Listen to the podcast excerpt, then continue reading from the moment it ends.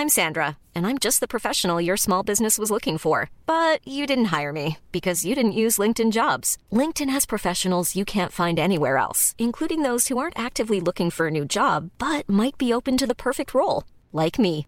In a given month, over 70% of LinkedIn users don't visit other leading job sites. So if you're not looking on LinkedIn, you'll miss out on great candidates like Sandra. Start hiring professionals like a professional. Post your free job on linkedin.com/people today. Bonjour à toutes et à tous, bien dans le podcast La Sueur. Salut Mr. Big Rusty. Wouhou Vous voyez tous les onglets qui sont ouverts parce qu'aujourd'hui les gars on a fait des recherches. On va parler du deal Netflix WWE. Vous savez qu'aujourd'hui l'UFC et la WWE sont dans une entité commune TKO Group qui est un, bah, tout simplement un monstre qui appartient à Endeavor, hein, la maison mère de l'UFC, et qui aujourd'hui a créé une succursale avec TKO Group. Et à l'intérieur de TKO Group, on a la WWE et donc l'UFC. Et donc pour les prochaines années, les soirées, j'ai envie de dire Star Big Rusty de la WWE, qui sont les les Raw, mais c'est quoi? On va dire c'est c'est l'équivalent d'un UFC Fight Night, d'un gros UFC Fight Night? Bon, alors là, tu allez, me poses c'est des pas- parce que c'est sur une la- fois- le catch. euh, c'est, allez, les gars, c'est pas, c'est pas un pay-per-view puisque ça a lieu une fois par semaine, mais c'est un des shows stars de l'organisation. Et en gros, ils étaient jusque-là sur une chaîne, euh, enfin, on va dire classique à la télé américaine. Et là, c'est Netflix qui a raflé la mise. Et bien évidemment, ça ne, ça ne doit rien au hasard puisque l'accord s'est fait à coup de millions de dollars. Mais surtout, ce qui est intéressant, c'est que l'UFC Milliards. Mi- euh, millions, millions par, euh, oui, de, à coup de millions, mais euh, enfin par an, ça va être 500 millions de dollars, pardon. Mais en tout cas, Ah on, oui, est, ah oui, on, est, on est d'accord avec Big Rusty. pardon. Et en gros, ce qui va être, intéressant, c'est que l'UFC doit quitter, ou en tout cas la fin du deal avec euh, ESPN, c'est pour 2025, donc forcément ça pourrait avoir des incidences, puisque l'UFC, pourquoi pas, pourrait peut-être aller sur Netflix, en tout cas les connexions sont bien établies au niveau de la maison mère et de Netflix. Donc on va voir tout ça avec Big Rusty voir pourquoi ça pourrait changer pas mal de choses dans le sport et pourquoi l'UFC sur papier pourrait encore plus asseoir sa domination sur le MMA parce que vous allez le voir, les chiffres sont tout simplement extraordinaires. Big Rusty, c'est parti, générique.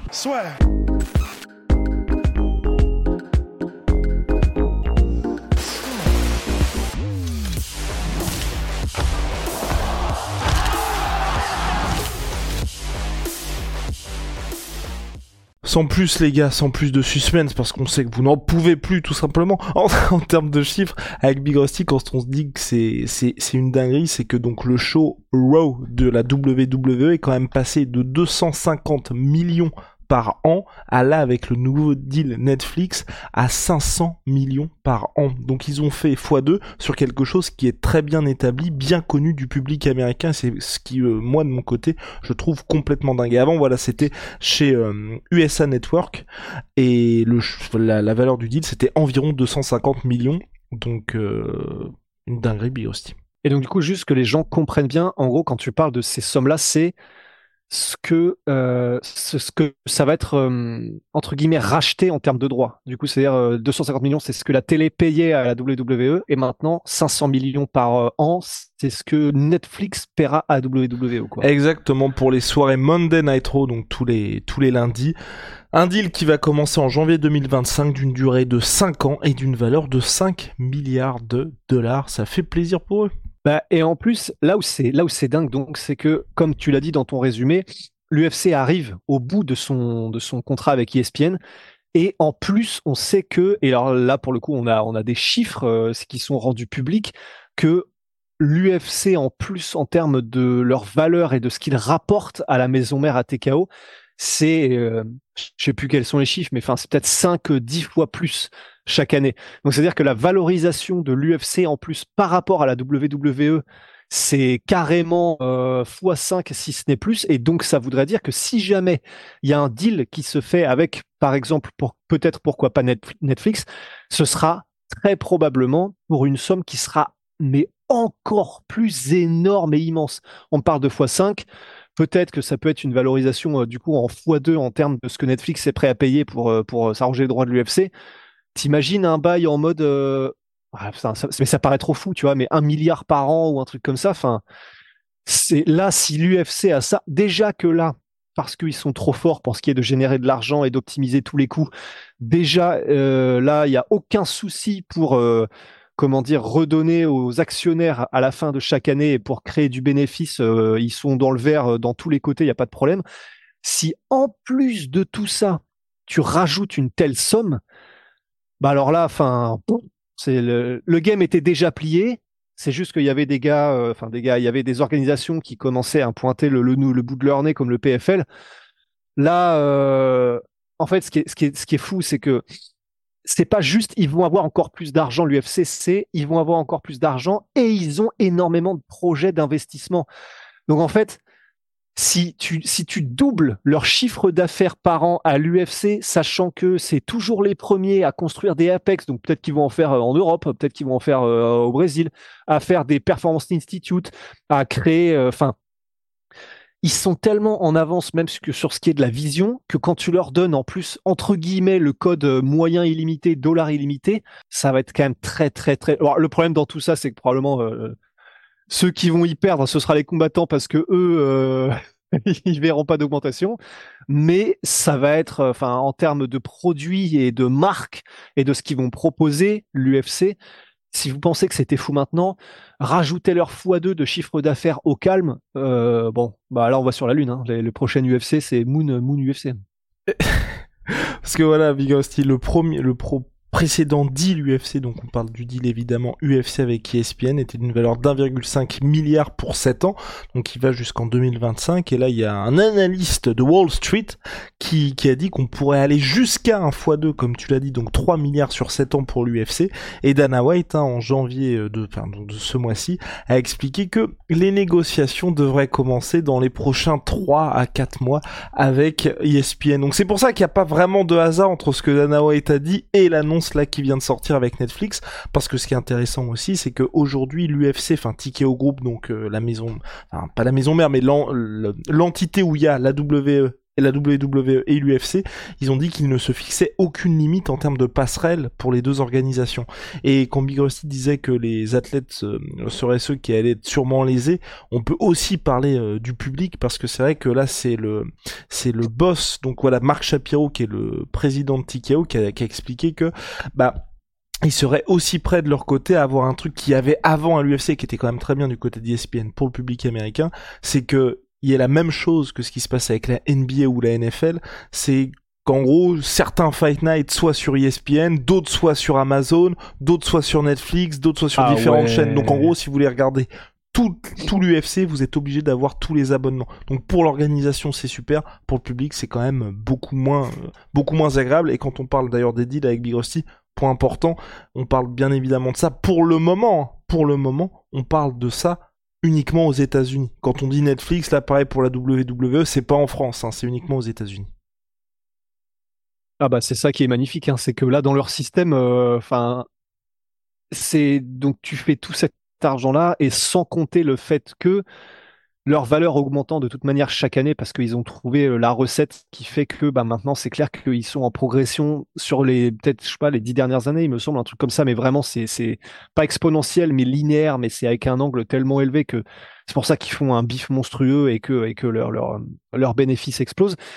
Mais ben effectivement probablement que les droits en France vont augmenter probablement que les droits au Brésil vont augmenter probablement que les droits bon Russie après je pense c'est peut-être pas leur plus gros marché mais euh, ben ouais, c'est c'est c'est c'est ça, c'est les les comment dire, c'est quoi déjà le, le the rich get richer, donc en gros euh, ben voilà, c'est l'UFC qui fait déjà le plus gros des bénéfices et qui explose déjà tout, explosera encore plus tout et laissera encore plus moins de miettes à la concurrence probablement quoi. Il, les, riches deviennent de plus en plus riches. Vas-y, Big aussi. Oui, mais quoique, justement, à la, limite, est-ce que ça, il peut pas, à ton avis, y avoir un peu un effet McGregor dans le sens, bon, clairement, c'est l'UFC qui va tout rafler et clairement qui vont rester en, tête et faire la course en tête, mais quand l'UFC explose et, euh, et démonte tout, bon, c'est clair que du coup, ils mettent des vitesses à la concurrence, mais ça fait aussi monter un peu la concurrence euh, en même temps, non? Parce que si l'UFC devient une marque qui est euh, bah, un peu comme euh, Kleenex, euh, Velux ou quoi que ce soit, qui devient presque plus le nom du sport que le nom de l'organisation en elle-même, bah, au final, pour le PFL, pour les organisations françaises, etc., ça fait, c'est l'image du sport qui grossit en même temps. Et euh, bon, même s'il récupère les miettes, ça fait des grosses miettes, quoi. C'est déjà le cas, je pense, pour l'UFC avec le sport. Non, moi là où je suis vraiment curieux et de voir un peu ce qui va se passer avec la WWE, même si c'est c'est déjà très connu, c'est de voir ce qu'apporte un Netflix où sur le papier aujourd'hui, je vais pas dire tout le monde a Netflix, mais avec Big Rusty, on regardait les stats tout à l'heure, il y a 250 millions de personnes dans le monde qui l'ont. Les États-Unis, c'est la plus grosse, le plus gros marché pour eux, et je pense que, euh, alors Big Rusty, si tu peux meubler très rapidement pour que je retrouve les stats de Netflix. Euh... Bah, ouais, je, je, vais meubler effectivement en disant que euh, aussi une partie qui est intéressante, mais je vais attendre que Guillaume euh, revienne bien pour en parler, c'est le fait que est-ce qu'ils adaptent Netflix et est-ce qu'ils font donc oui oui, tu vas devoir avoir Netflix et payer ton abonnement, mais pour avoir accès au pay-per-view peut-être effectivement devoir payer un supplément aussi comme ce qu'ils font là avec ESPN Plus et euh, les pay-per-view. Donc c'est possible aussi qu'ils créent un nouveau système juste pour faire plus de bif, même au sein de Netflix. Tu vois. Je pense qu'ils feront ça évidemment, mais donc là voilà c'est ça. Je parlais de, de Netflix par rapport au, par rapport à ce qui va se passer pour le catch. Donc normalement je pense on va voir ce qui va se passer. Hein. C'est pas un système de pay-per-view pour les Monday Night Raw, mais donc aux États-Unis il y a 77 millions de personnes qui ont Netflix. Donc c'est vrai que directement t'as un truc où aujourd'hui Netflix c'est peut-être euh, les numéros 1 même en France je pense qu'on regarde en termes d'abonnés tu vois par rapport à Canal par rapport à d'autres. Il y a peut-être plus de personnes qui ont Netflix que tous les autres systèmes payants. Donc je pense que pour quelque chose comme l'UFC qui reste oui un sport important mais bien moins que le baseball euh, la, NBA et évidemment la NFL et même le, la NHL en hockey être sur un média comme Netflix, au-delà de t'apporter beaucoup de sous, comme vous l'avez vu avec ce qui s'est passé avec la WWE où ils font x2, ce qui est intéressant, c'est que je me dis peut-être qu'il y a plein de gens qui vont découvrir le sport parce qu'ils ont Netflix.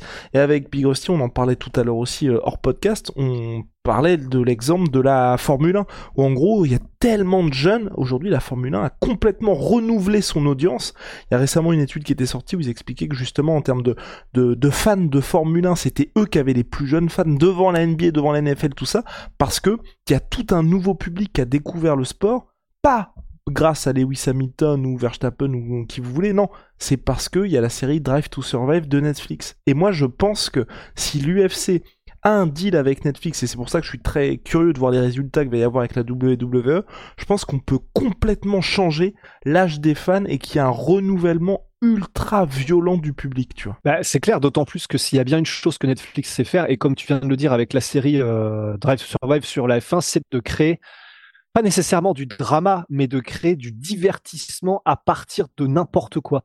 Alors, bah, il y a qu'à voir la, la, tripotée de documentaires sur absolument tout et son contraire qu'il y a sur Netflix, mais en tout cas, et, et je dis pas que c'est que de la qualité, hein, bien sûr, mais c'est l'exemple de l'exemple, il est parfait avec la F1 parce qu'en gros, ils ont fait une série où tu as du drama entre les équipes, entre les différentes personnalités euh, des conducteurs. Euh, ils se détestent, lui il a dit ça sur lui, etc. Bon, bah, c'est ce qui marche depuis la nuit des temps, c'est le commérage, mais, mais c'est ce qui fait le divertissement. I'm Sandra, and I'm just the professional your small business was looking for. But you didn't hire me because you didn't use LinkedIn jobs. LinkedIn has professionals you can't find anywhere else, including those who aren't actively looking for a new job but might be open to the perfect role, like me. In a given month, over 70% of LinkedIn users don't visit other leading job sites. So if you're not looking on LinkedIn, you'll miss out on great candidates like Sandra. Start hiring professionals like a professional. Post your free job on linkedin.com/people today.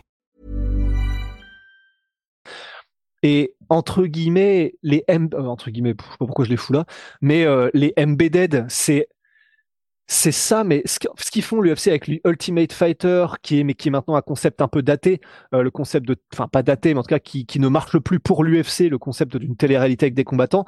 Bah, Netflix, il pourrait effectivement être très bon pour créer de nouveaux concepts, mais qui serait capable de, de, de, de driver de nouvelles audiences, quelles que soient les tranches d'âge, parce qu'ils auraient aussi tous les accès pour faire ce qu'ils veulent dans les différents teams, euh, peut-être euh, qui seraient euh, affiliés à l'UFC, des différents teams de combattants comme ATT, EK, etc. Tu peux avoir plein de dramas, des machins. Les gens se passionneraient pour ça. Il y a des dramas partout, pas qu'en France dans les MMA, ça c'est sûr. Donc, ils sont tellement forts pour créer du drama et pour créer des séries qui intéressent, et ils l'ont prouvé avec la F1 en relançant l'intérêt d'un sport tout entier, qu'avec cette expertise-là, euh, pour le MMA et pour l'UFC, enfin, ils peuvent faire effectivement des séries, des documentaires, des trucs, mais de malades. de malade effectivement et de générer un nouvel intérêt. Quoi. Et j'ai trouvé la stat exacte, c'est pour ça, c'est ce que je recherchais pendant que Big Rusty parlait. Voilà, l'âge d'un fan de Formule 1 était de 36 ans en 2017. Depuis Drive to Survive, on est à 32 ans aujourd'hui, en comparaison avec la MLB, donc le baseball, 57 ans, NFL 50 ans, NHL 49 ans et NBA 42 ans. Et donc cette stat nous vient de monsieur euh, papa, papa, papa, Joe Pampliano. Je vous invite à lire sa newsletter et puis à le suivre sur Twitter. C'est très intéressant tout ce qu'il fait sur le, le business des sports US. Mais ça, ça vous donne quand même une idée de l'impact que peut avoir Netflix sur un sport. Et comme l'a dit Big Rusty, là, on, enfin, on parle vraiment d'un truc. C'est pas, euh, c'est pas un petit effet euh, et effet de mode tout court. Enfin, les, enfin, ce qu'ont réussi à faire Netflix, c'est qu'avec Drive to Survive, là, il y a eu quand même un Grand Prix de Formule 1 à Las Vegas, quoi. Enfin, quand, quand on pense un petit peu à ça, on se dit qu'aujourd'hui, est-ce que tu peux expliquer pourquoi est-ce que c'est une dinguerie?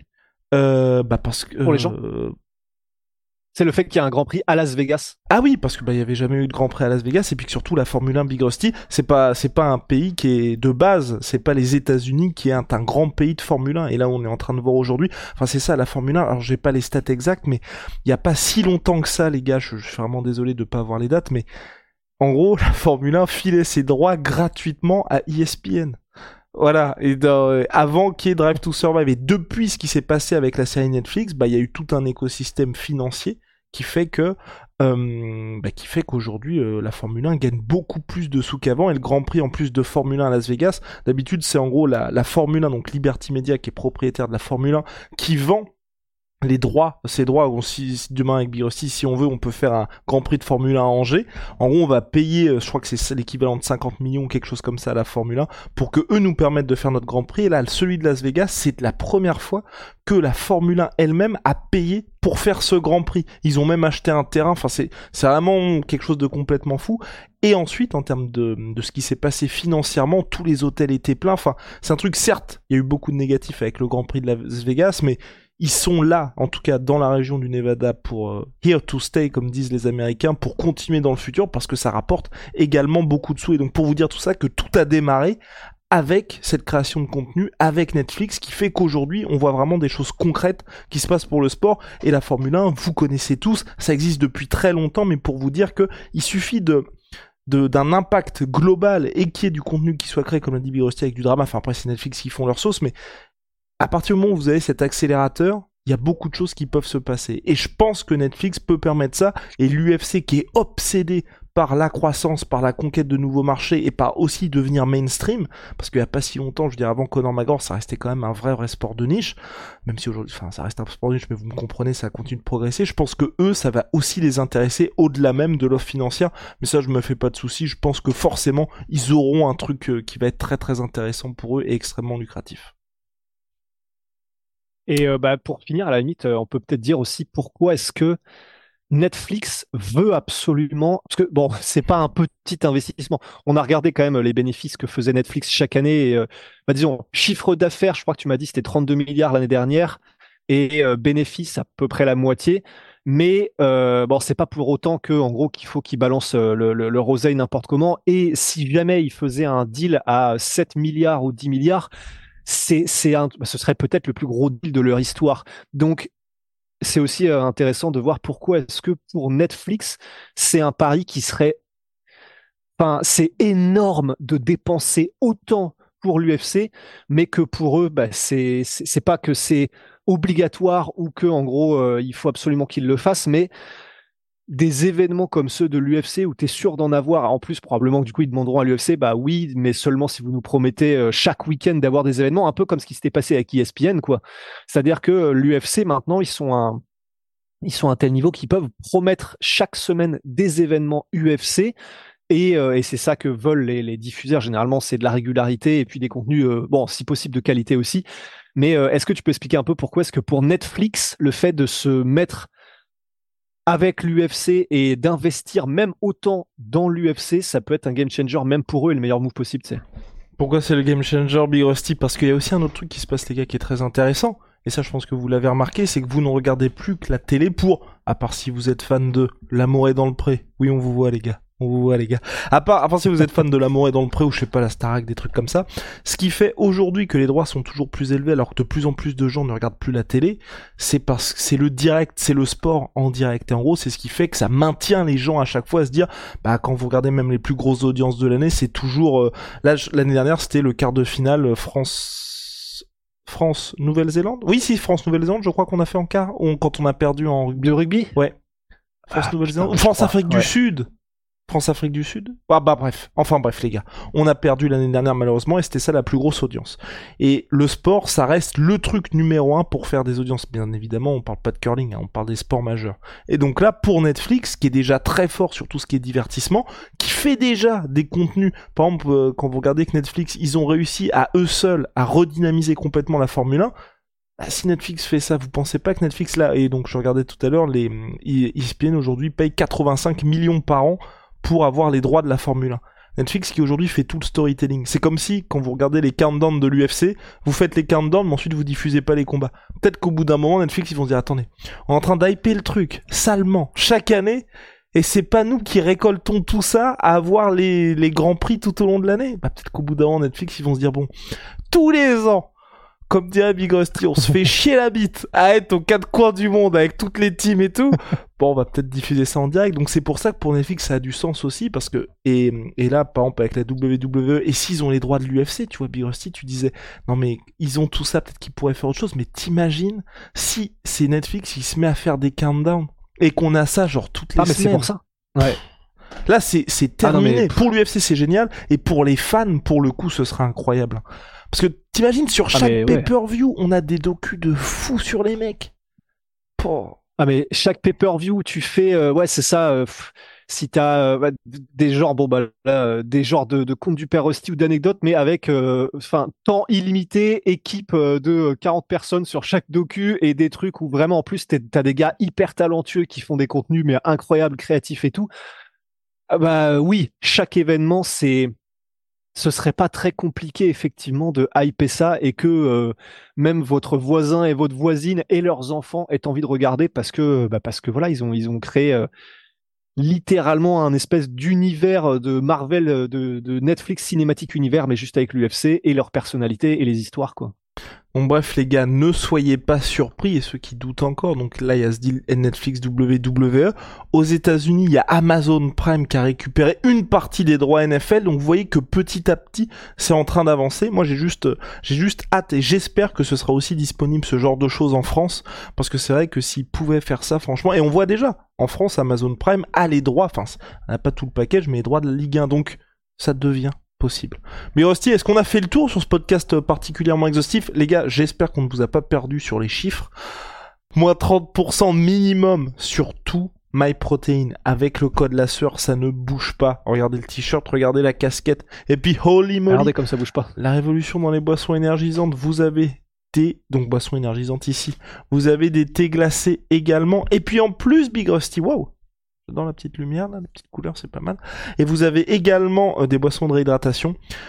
Code la sueur 5, les gars. Vous avez moins 5 euros. Et si vous avez déjà commandé, vous utilisez le code la sueur 10 et vous avez oh, moins 10%. Surtout au lit. C'est formidable, Big Rusty. C'est bien moins polluant que les boissons habituelles. Et c'est made in Allemagne. Comme je dis à chaque fois. On se retrouve très vite.